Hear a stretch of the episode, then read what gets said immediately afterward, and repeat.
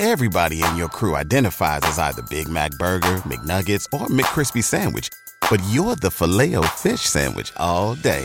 That crispy fish, that savory tartar sauce, that melty cheese, that pillowy bun. Yeah, you get it. Every time. And if you love the filet of fish, right now you can catch two of the classics you love for just $6. Limited time only. Price and participation may vary. Cannot be combined with any other offer. Single item at regular price. Ba da ba ba ba.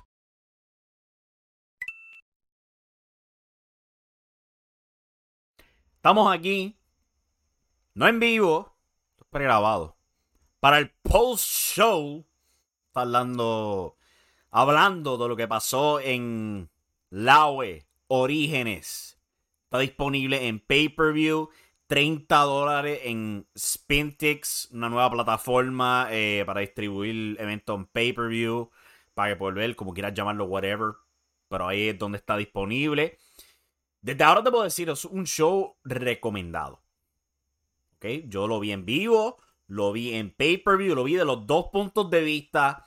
Este show fue absolutamente fenomenal. Te lo recomiendo totalmente para que veas esa experiencia y te prepares para lo que va a ser su próximo evento de, ¿cómo es que se llama? Ascendencia. Yo creo que había puesto otro nombre en, en mi reseña, whatever.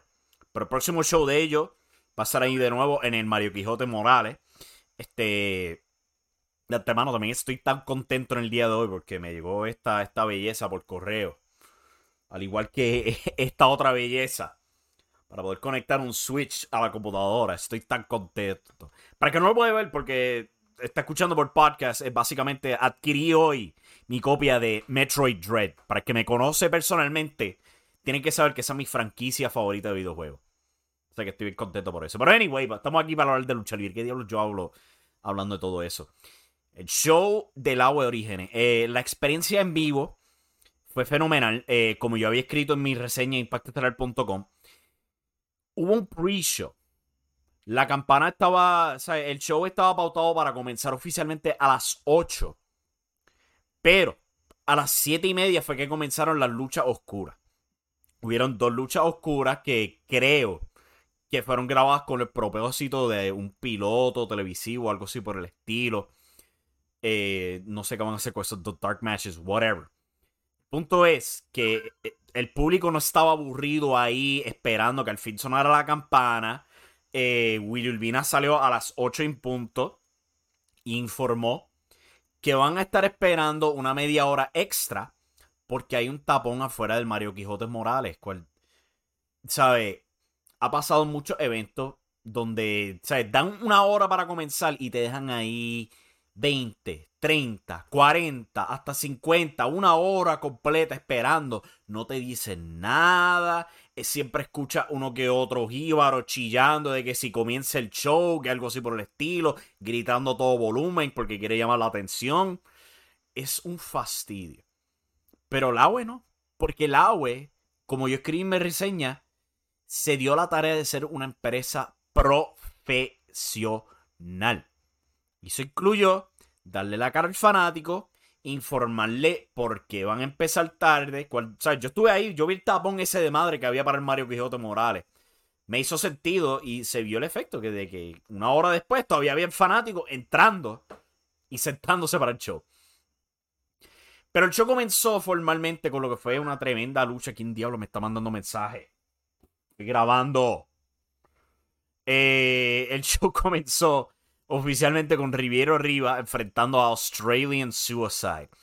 Eh, esto fue una tremenda lucha. La historia de esta lucha era lo más puertorriqueño que yo puedo haber visto.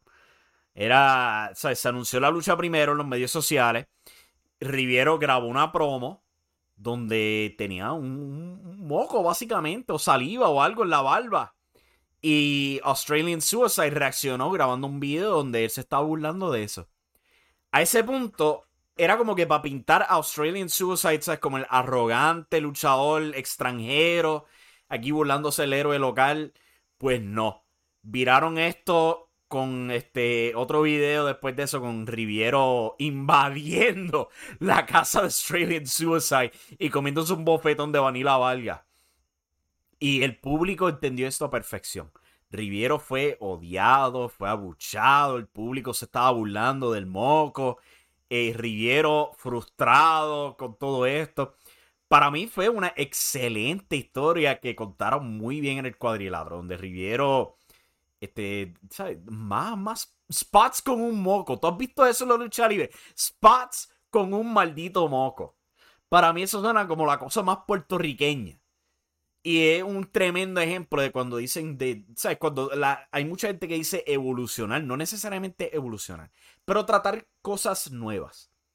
Y esto para mí era, ¿sabes? No necesariamente una historia del moco, pero tratar de contar una historia distinta. O sea, aquí no había invasiones, aquí, aquí no habían traiciones, es como una lucha que fue pautada y en promoción a la lucha un luchador se burló del otro.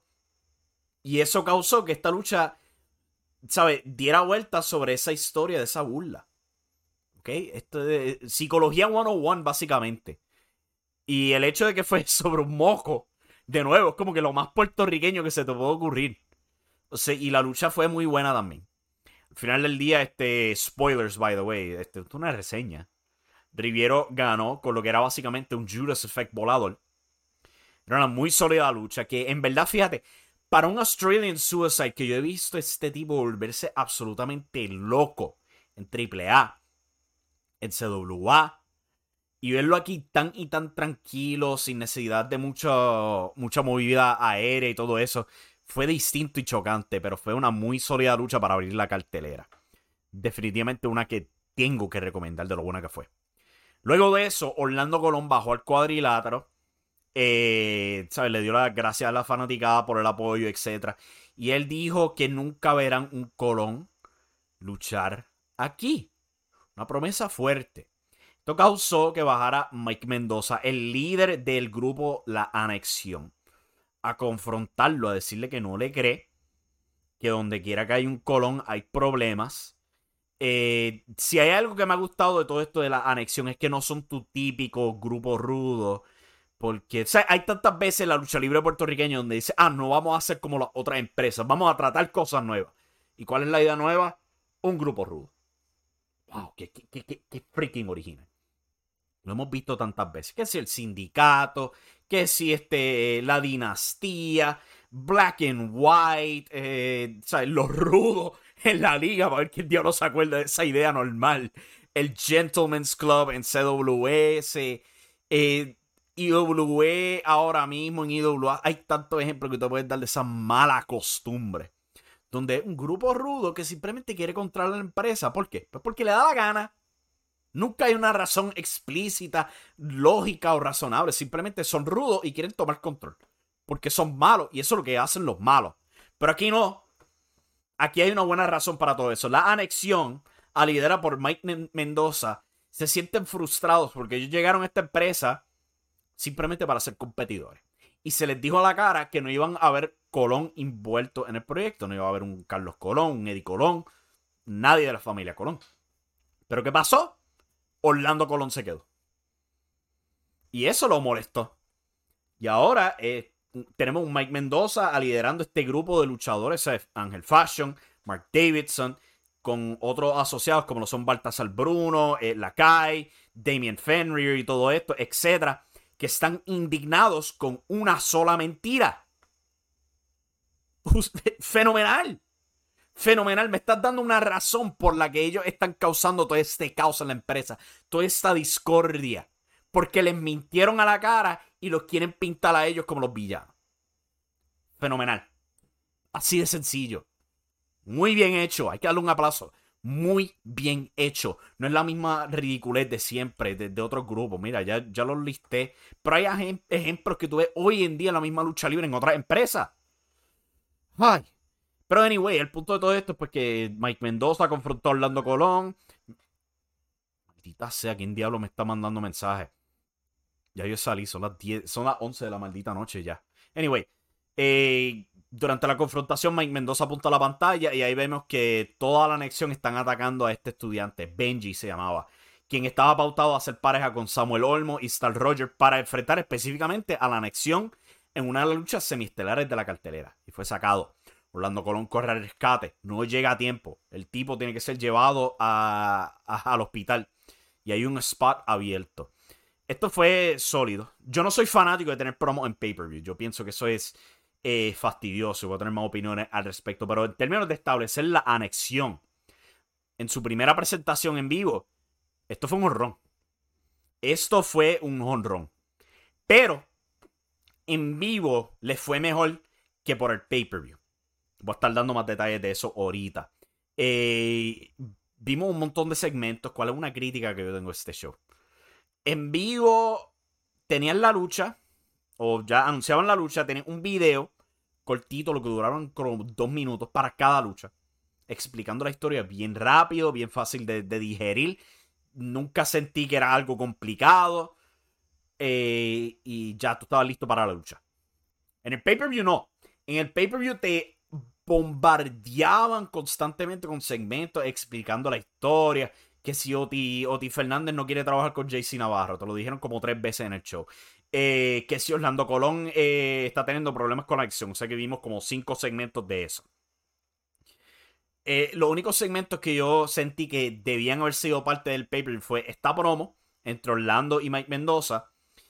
Y todo involucrando a Puggy. ¿Sabes? Eso era lo único que sentía que hacía falta. El resto era innecesario. Te ahogaba con detalles que en verdad que no te hacían falta porque en vivo, en vivo no, no hicieron falta. No hicieron falta. Orlando Colón había prometido que iba a dar todo esto extra para Pepe, pero en verdad no hizo nada extra para mí. Era más ahogarme con la misma historia que, que otra cosa. Pero anyway, continuando con todo esto, la próxima lucha de la cartelera fue Athan el Inmortal contra Baltasar Bruno.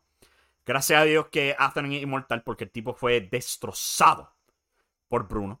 Con una serie de powerbombs y chokeslams. El público quería más y más. Eh, yo había escuchado en otro podcast, este, La Trifulca, habían comentado como Baltasar Bruno se viste muy parecido a Braun Strowman y es casi la misma presentación. Estoy de acuerdo. Yo creo que la diferencia es que Baltasar Bruno todavía es bien joven en su carrera. El tipo es un luchador de segunda generación. Yo creo que él tiene más potencial de que él puede estirarse a hacer otras cosas más tarde, pero como un comienzo, yo no diría que fuera de lugar la comparación con Braun Strowman. Porque funciona. Funciona. El público le encanta verlo destruir los oponentes. Eh, le encanta pedir otro más y que él dé otro más, como hizo aquí. Chacho, lo destrozó con powerbombs y todo eso. Y que gane vía knockout. Una presentación bastante distinta. Eventualmente, pues puede experimentar con Bruno y de ahí te puedes alejar de ese parecido a Braun Strowman, a algo que. O sea, a, a, ver cómo se desarrolla Bruno. Pero en términos de un comienzo, para mí esto está perfectamente bien. Eh, pero pues. Eh, continuando aquí, la próxima lucha de la noche fue una muy buena. Probablemente mi favorita de la cartelera. JC Jax contra Alfredo Melies. Yo he visto a JC Jax en vivo una vez en el show de Ponce Pro Wrestling School. Esta fue la primera vez que yo lo he visto. Esta eh, en este show del AOE sería la segunda vez. Alfredo Melies lo he visto en sus shows desde que debutó en Espíritu Dojo al principio del año. Eh, desde la primera lucha que él tuvo me llamó la atención y lo he visto desarrollar este personaje del académico durante el transcurso de estos eventos durante el 2021, en medio de la pandemia, by the way. Igual que JC Jax. Esta, de nuevo, esta fue mi lucha favorita del show. Era una historia tan y tan simple donde tiene al, luchador clásico, el académico, quien se mantiene al ras de la lona, contra el luchador high flyer que le gusta las movidas fancy, eh, con una, un porte urbano en JC Jax. Tremendo contraste y, ¿sabes? Ellos a la mala agajaron ese público y se lo ganaron. Porque había una sección de fanáticos detrás de mí que están puestos por, por, por reos estúpidos de quién tú eres hacia el académico. Vamos a ser honestos. De verdad que se siente bien ridículo. Primero que todo, porque tú estás comprando tu boleto. Tú deberías saber quién diablo está en la cartelera. Y esta lucha llevaba tiempo anunciada. Segundo que todo, no se lo están cantando porque no conocían quién era. Era por su físico. ¿Ok? Vamos a decirlo como es.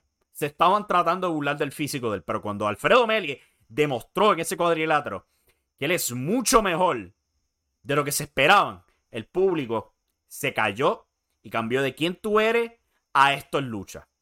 Yo odio el porreo de esto es lucha, pero hey, por lo menos eso significa éxito. O sea que hay que darle un aplauso Alfredo Melies. Se ganó el público a la mala. A la mala agajó ese público y lo entregó a esa lucha. Para mí eso de verdad que dice mucho de la calidad de trabajo de este tipo, de su talento. Y JC Jax, ¿sabe? El tipo tiene un tremendo porte. El tipo es excelentemente carismático. El tipo, ¿sabes? Te capta con verlo. En el cuadrilátero, pues se le ve que es verde, pero al mismo tiempo, ¿sabes? Necesitas experiencia. Y él la está recibiendo aquí. Y él tiene todo lo otro cubierto, o sea, en promos, porte, gimmick, ¿sabes? Fenomenal. Y atrevido también. Porque no tiene miedo de brincar las cuerdas, aunque le salga mal. Te trae un, un huracán aunque le salga mal. Él se mete ahí, él lo trata y él lo logra. Aunque le salga pues mal, pero hey, estás ahí para practicar y lo estás logrando. Y de nuevo, esta fue para mí la mejor lucha de la noche. Al final de la noche, eh, Alfredo Melies gana usando pues su técnica, mientras JC Jax pues, se frustra, trata demasiadas movidas aéreas, fracasa y termina perdiendo la lucha. Muy bueno aquí. Y cortado del pay-per-view, by the way. Eh, durante el transcurso de la lucha hubo este tope mortal donde JC Jack salta hacia la afuera encima de Alfredo Meli y después se besa con una mujer que ya estaba siendo presentada en estos videos de, Facebook y todo eso. Cortado del pay-per-view es que después de la lucha JC Jax baja, coge la tipa, se la, la, la, saca de la barrera y se la lleva a tras bastidores. Para mí eso fue fenomenal. Pero hey, se supone que él sea un heel eh, se supone que él haya perdido. O sea, pues, entiendo por qué lo cortaron del paper, porque entonces están destrozando el personaje. Pero en vivo, eso quedó tremendo de nuevo. Él conoce su personaje y lo está haciendo muy bien. Estos dos se votaron. Robaron la noche. Excelente, excelente lucha. Eh, vimos la próxima lucha que fue Oti Fernández y JC Navarro, quienes en el pasado eran conocidos como la franquicia era un equipo que llegaron a trabajar en México en los eventos dedicados hacia Último Dragón, Dragon Manía. Trabajaron el Consejo Mundial de Lucha, Arena México, donde entrenaron juntos. Y estaban enfrentando los dos mercenarios de la anexión, Lakai y Damien Fenrir. Eh, esto fue una lucha, yo no diría que fue mal, pero había un propósito a la lucha que no era dar una buena lucha, era contar una historia la historia de Oti Fernández y JC Navarro no llevándose. Personalmente creo que lo trabajaron mucho mejor de lo que lo trabaja WWE. O que tienen esa, ese criquero de parejas que nunca se llevan y todo eso. Y hasta AEW lo trató en Full Gear con Cody Rhodes y este Pac. No les quedó muy bien. Aquí tú tenías el historial, o sea, los dos eran una pareja antes. Otis ha estado tratando de, de, de enfocar en ser una estrella singular y siempre ha tenido problemas. WC fracasó fenomenalmente con Oti Fernández. Fenomenalmente. JC Navarro, pues le ha ido mucho mejor, ¿sabes? Siendo parte de Puro Macho, un ex campeón de, de Latinoamérica en la, en la WWL, ¿sabes? Le ha ido un poquito mejor. Pero Oti, un tipo con fenomenal talento, y lo han malgastado brutalmente. Y pues eso fue parte de esta historia donde Oti no quería nada que ver con JC Navarro. No se quería vestir igual que él, no querían salir juntos, no quería dejarlo entrar al cuadrilátero. Y pues al final del día decide trabajar con él al fin, pero JC Navarro sin querer le da un rodillazo en la cara, cual causa pues que, se discutan. Y Fenrir y Lakai van a ganar la lucha, pero apenadamente tienen un botch en el final de la lucha, eh, cual no se vio bien para nada.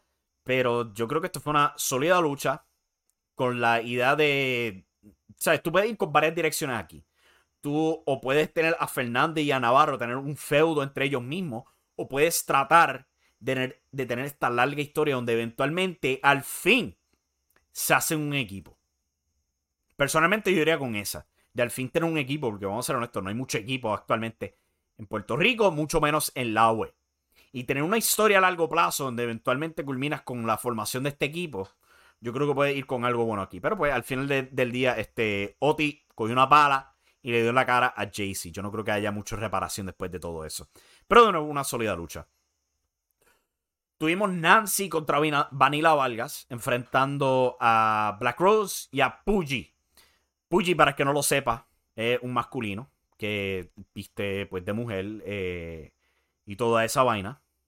O sea, ustedes saben ese, ese gimmick ya, lo que ha sido Casandro, este, diablo, ahora se me escapan los nombres, La Mamba en AAA, eh, Pipinera Escarlata, eh, Máximo Sexy.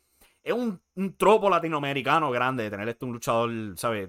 Travesti con el gimmick ese, pues de besar al árbitro, besar a los oponentes y todo eso por el estilo. Personalmente, yo no soy un fanático, tengo mis razones, pero yo no te puedo negar que él captó el público y, el, público está en el palmo de la mano de esta, gente. Eh, fue una lucha pasable. Pasable, no fue la mejor. Pero en términos de acaparar el público, animar el público, lo lograron. Y eso es lo mejor que tú puedes hacer. Eh, no tengo mucho más que decir de esta lucha. Estoy, estoy un poquito tartamudeando aquí. O sea que vamos a continuar con todo esto. Después de eso tuvimos la anexión, el equipo de Mike Mendoza contra Ángel Fashion. Yo dije contra. Eh, Ángel Fashion, Mike Mendoza y Mark Davidson enfrentando al equipo de Star Roger, Samuel Olmo y Morgan, quien fue el sustituto de Benji en este show. De antemano habíamos visto este viñet tras bastidores donde Orlando Colón estaba contemplando añadirse esta lucha, ser el sustituto de Benji.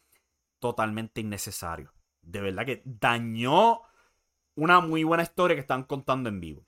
En vivo, si tú compraste tu boleto y te sentaste a ver este show en vivo, tú estabas con la duda en la mente de si Orlando Colón se iba a añadir a esta lucha y totalmente irse en contra de su palabra. ¿Cuál le daría la razón a la anexión? Y tú estabas con esa duda toda la noche. En el pay-per-view, no pasan ni dos luchas y ya tú tienes tras bastidores a Orlando Colón teniendo este freak out sobreactuando de que, ay, ¿qué hago? ¿Qué yo hago? ¿Qué hago? Y viene Denis Rivera y le presenta una libreta de talentos disponibles. Matando todo el drama automáticamente. No, pero de, verdad yo sentí que ese segmento era innecesario. Eh, un ejemplo de. Yo, yo digo esto, pero yo no lo digo de como criticarlo, de llamarlo como yo lo veo como un pecado innecesario por parte de los creativos, Porque eh, Moody Jack Meléndez es un excelente, una excelente mente creativa. Pero a veces siento que él cae en la trampa de querer explicar demasiado. Donde hay que, hay que ir paso tras paso tras paso con una historia. Y a veces yo siento que se le escapa show, don't tell.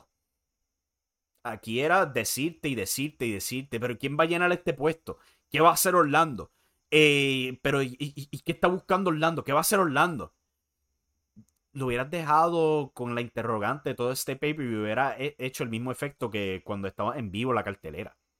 Tiene el misterio de si Orlando se va a unir después de haber dicho que no iba a luchar y a darle la razón a la anexión. Pero mataron ese drama temprano en este pay-per-view. Pero pues, esto fue una muy buena lucha. Muy buena. Una lucha de tríos clásica donde todo el mundo vuela por todas partes pelean por todas partes, se exhiben muy bien y al final del día la anexión, rudos que son, ganan arrancándole el freaking ojo de vidrio a Morgan. Pero esto fue una muy buena presentación para la anexión. Y una muy solo de lucha. Hay mucha gente que dice que esta fue la lucha de la noche. Cual, si esa es tu opinión, yo no te lo voy a discutir. Porque entre esto y JC Jex y, y eh, Alfredo Melie muy buenas opciones aquí. Después de esto, vimos la lucha por el campeonato de retos abiertos, cual yo no sé dónde diablos viene este título. Eh, Cinta defendiendo contra el campeón de WOW al igual que Laredo Wrestling Association, el Cuervo de Puerto Rico. Esta lucha fue una decepción, honestamente. En vivo, el público se dio cuenta que Cinta de Oro, papi, te viste fuera de forma se dieron cuenta. El público estaba buchando. Eh, hasta los comentaristas trataban de esconderlo. Tú escuchabas a, a Modilla como que diciendo, pero ¿qué es esto? Él se le, ve, se le veía que Cinta de Oro estaba un paso atrás, pero bien, bien atrás. Y el cuervo tratando de dar todo lo que podía. Eh, Cinta de Oro muy visiblemente durante el show estaba frustrándose con el público. Y mira, esto no era una lucha terrible, fatal pero esperábamos mejor. ¿Sabes? Para todo el hype con cinta de oro, desde lo que fue el feudo con Orlando Colón, que nunca llegó a tener su lucha. sea, eso fue en freaking enero del año, de este año. En enero es que están empujando esa lucha entre Cinta de Oro y Orlando Colón en WC. Y hemos seguido esperando a ver cuándo llega Cinta de Oro. Al fin llega. Y esta presentación no fue buena. De verdad. Si tú piensas que viene un talento internacional, tú, tú esperas algo bueno. Él está enfrentando a alguien grande aquí en Puerto Rico, lo que es el Cuervo. O sea, esto no entregó. O sea, tampoco, lo, tampoco diría que fue un fracaso total de lucha. Pero comparado al resto de la cartelera, o sea, lo que te dio Melie y JC Jex, lo que te dio la anexión contra Roger, Morgan y Olmo, ¿sabes? Se quedó un paso bien atrás. Cintadoro termina este, reteniendo. Los dos se dan respeto. Algo cortado del pay-per-view es que Cintadoro retó al Cuervo por sus títulos. Cuervo estaba de acuerdo, pero no anunciaron ninguna fecha para cuándo van a tener esa lucha, si va a ser una revancha inmediata o qué. Pero pues cortaron eso del pay-per-view, no sé por qué. La lucha estelar de la noche, campeón en pareja de la NWA y The Crash, la rebelión, Mecha Wolf y Bestia 666 junto a Damian 666 contra los campeones en pareja de la AEW, los Lucha Brothers. Esta lucha fue fenomenal. Esto fue, ¿sabes? Volverse loco, que tú esperas de los Lucha Brothers. Eh, ¿Sabes? Vela, vale la pena verla. Pero el final tiene a mucha gente dividida. Porque el final fue un final político interferencia de la nada por parte de la anexión causa un no contest entre estos dos equipos. No hay ganador, aunque pues, este, visualmente los Lucha Brothers estaban por ejecutar su movida final, el Lucha Destroyer. Pero todo esto, no sorprende. Son los campeones en pareja de la NWA contra los campeones en pareja de la AEW. Algo iba a pasar ahí. Y yo he escuchado varios argumentos en contra de esta idea, que entonces ¿por qué los traíste? ¿Por qué no pusiste a esta gente con luchadores que podían vencer? Cosas así por el estilo, cual yo entiendo. Y yo no estoy en desacuerdo de esas opiniones. Pero también hay que tener en mente que el AWE como tal, y este lo digo porque yo era un detractor de la AWE, todo colapsó con ellos cuando no se dio la compra de WC, cuando eh, Eddie y Stacy Colon se fueron, todo colapsó. Y había una muy mala impresión sobre el AWE. Algo tenían que hacer ellos para capturar la atención. Algo tienen que hacer para garantizar que esto va a ser una lucha, digo, una cartelera buena que valga la pena. Y pues, esa lucha buena tenía que ser la rebelión contra los Lucha Brothers. Tú podías haber argumentado de que, ah, este, puedes poner la rebelión contra la anexión, pero pues, la anexión hubiera estado perdiendo limpio. Punto. Tu estrella local iba a estar perdiendo limpio. Eh, en vez lo que hicieron es que la anexión interfirió en la lucha. Orlando Colón ordenó una revancha inmediata, eh, añadiendo a la anexión a la lucha el equipo de Mike Mendoza y Ángel Fashion. Y si te dejas llevar desde la mera lógica de que acabaron de luchar, la lucha terminó rápido. La anexión fueron vencidos rápido. Y tú puedes decir, pues, que es que la anexión había luchado anteriormente. Tuvieron una lucha muy larga, ¿verdad? Esa es tu protección ahí. Si te hubiera anunciado que la única lucha de la anexión para la noche iba a ser contra, no sé, la Rebelión o la Lucha Brothers, la anexión no saca nada. Nada. Aquí tú por lo menos tienes el argumento de que, pues, ellos habían luchado antes de la noche, se colaron innecesariamente y terminaron perdiendo al final del día de nuevo. ¿Sabes? Este, no hay manera de ganar. No había manera de ganar esto. Pero, si tú ordenaste este pay-per-view para ver la rebelión contra los Lucha Brothers. ¿Tú sabes qué más va a ver en la cartelera? Va a ver a Puggy. Va a ver Alfredo Melie contra JC Jex.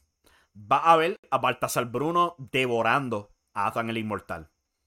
Va a ver Australian Suicide y Riviero Rivas. ¿Sabes? Yo no creo que la meta de esta lucha era necesariamente tener una muy buena lucha, aunque lo lograron la idea de esta lucha era tratar de vender el boleto para que tuvieras el resto de la cartelera. Esto es algo que yo creo que muchas empresas se les olvida, que cuando traen talento internacional con el propósito de juquear a un fanático, tienes que rodear ese talento internacional de buen talento local. Así, cuando el talento internacional no está presente, ya el fanático está familiarizado con tu talento local. Cual yo estoy bien seguro que esa era la mentalidad con este show. Si tú vas a comprar este pay-per-view basado en estas dos, mm, esta mega lucha entre dos campeones de, empresas grandes en Estados Unidos, o sea, AEW, obviamente una empresa enorme. NWA, una empresa bastante grande. Y si tú estás viendo este pay-per-view para ver estos dos equipos, de antemano va a ver, como ya yo mencioné, todas estas otras estrellas de antemano que dieron muy, muy buena presentación. La meta es que si tú no tienes a una rebelión, una lucha para tu próximo show, tú vengas para ver las estrellas que yo te había visto antes. O sea, un Cuervo, Puggy, eh, JC Navarro, Oti Fernández, La Anexión, eh, JC Alfredo Melie, Star Roger. Y la lista por ahí sigue. Esa es la meta. Eh, o sea que sí, tú puedes decir que no estás de acuerdo con cómo hicieron esta lucha y no te lo voy a argumentar. Pero también hay que ver el otro punto de vista. Y yo creo que el otro punto de vista, si tú tomas ese, eso en cuenta, dieron un absoluto home run. Porque el público se vivió este evento de una manera increíble. Se vivieron este show, sabían exactamente todo lo que estaba pasando, reaccionaron para todo. ¿Sabes? Nunca había un momento donde tú sentías que el público estaba frustrado o aburrido, que no le importaba qué estaba pasando, siempre estaban reaccionando. Y eso vale a millón. Hay que ver, pero yo creo que para el próximo show les va a ir mejor que este. Por la mera presentación que dieron aquí. Y pues ese fue el show en general. Después del show, Pentagon Jr. y Rey Fénix hablaron con el público. Rey Fénix, by the way, un, un enorme fanático de salsa, aparentemente. Pero pues este, eh, cortaron mucho ese diálogo que se vio en el pay-per-view, porque ellos siguieron un buen rato hablando. Pero eso fue en general la web Orígenes. Yo creo que fue un fenomenal pay-per-view. Tuvieron muy buena presentación, hasta los detalles pequeños. El público tenía micrófonos. Y yo estoy bien seguro que también había micrófonos debajo del cuadrilátero. En términos de la presentación, no fue mucho lo que editaron. Cortaron, creo que fue el segmento involucrando a Mario Quijote Morales cuando él presentó el título eh, del AWE. Cortaron eso probablemente para poner, ponerlo en este piloto que están planeando. Pero el editaje fue bien mínimo. De lo que se vio en vivo a lo que se vio en pay-per-view. Simplemente añadieron todos estos segmentos innecesarios. Lo de Puggy, sí, eso sí sentí que fue necesario. Y cortaron un poquito de tiempo que había entre el video y la entrada de los luchadores. Aparte de eso, es bien poco el editaje. Y creo que todo eso fue grabado al momento. O sea, creo que tenían los comentaristas en vivo. No estoy totalmente seguro en eso. Porque oí a, Willy, Willy Urbina saliendo varias veces. Pero nunca había a Jack Meléndez saliendo. Pero, o sea, el turnaround fue rapidísimo. Un par de días y ya estaba. ¿Cuál es fenomenal? Pero de nuevo, en general, este pay-per-view, un absolute win para esta nueva empresa. A ver cómo les paraba para su próximo show y todo eso. Y bueno, eh, hasta aquí llegamos con este post show hablando del Laue Orígenes. Eh, si me pueden decir cómo fue todo esto, eh, si tienen sus propios puntos de vista, y no tengan miedo de dejar comentarios en YouTube. Denle like al video, por favor. Suscríbanse si no se han suscrito al canal o al podcast para que lo reciban directamente a su celular. Eso nos va a estar ayudando mucho entrando al 2022. Pero hasta aquí llegamos con este video. Muchas gracias. Nos vemos en la próxima, mi gente. Se me está yendo la voz. Llevo ya una hora hablando porque esto fue grabado después de Radio Estelar edición miércoles. Hasta la próxima. Adiós. Goodbye.